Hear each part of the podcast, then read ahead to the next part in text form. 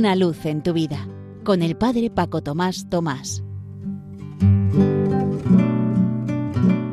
Queridos amigos de Radio María, os saludo muy cordialmente desde la parroquia San José en Las Matas, cerca de Madrid.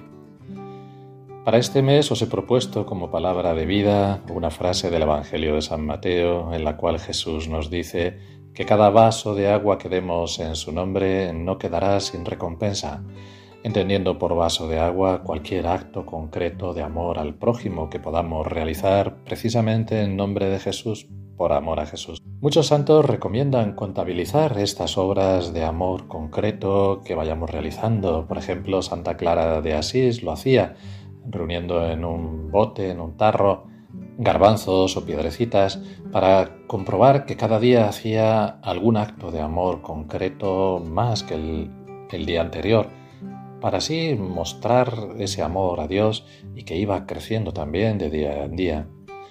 Lo hacía también y recomendaba San Ignacio de Loyola, también Celina, la hermana de Santa Teresita del Niño Jesús, y más contemporáneamente Chiara Lubick también lo recomendaba a todos. De hecho, en una convivencia de niños entre 4 o 6 años del movimiento de los focolares, se les dio una pulserita a cada uno de ellos para que con las cuentas fueran contabilizando esas obras concretas de amor al prójimo por Jesús que iban haciendo cada día y luego las comunicaran y compartieran entre ellos.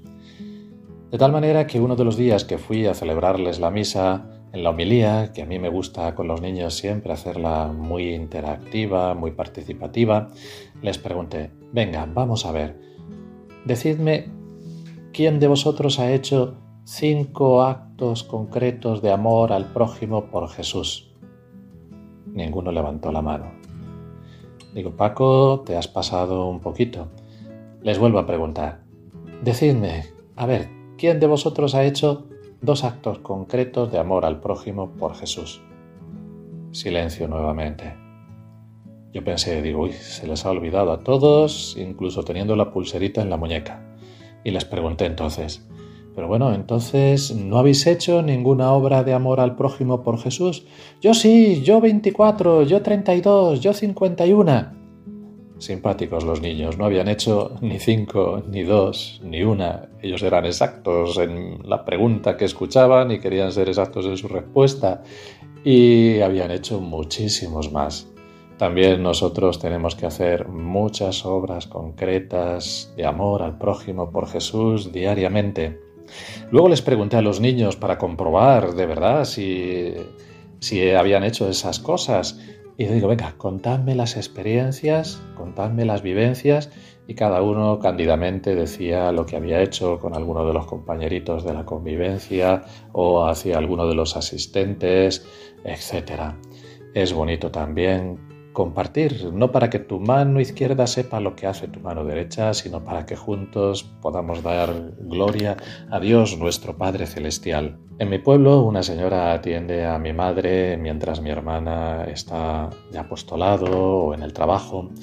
Y sobre todo ahora en verano que hace mucho calor y la obliga a beber mucha agua, mi madre por cada vaso se acuerda de esta frase del Evangelio y desde siempre le dice, muchas gracias, rica mía, que ni un vaso de agua quedará sin recompensa.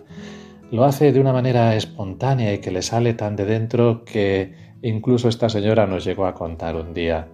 Dice, mi familia me comenta, oye, ahora eres distinta desde que trabajas en casa de Marisa, porque no dices las mismas cosas y siempre nos dices también aquello que Dios no dejará sin recompensa un vaso de agua o cualquier pequeña cosa que hagamos por los demás.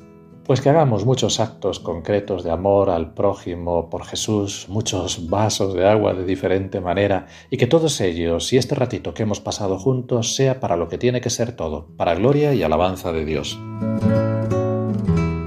Una luz en tu vida, con el Padre Paco Tomás Tomás.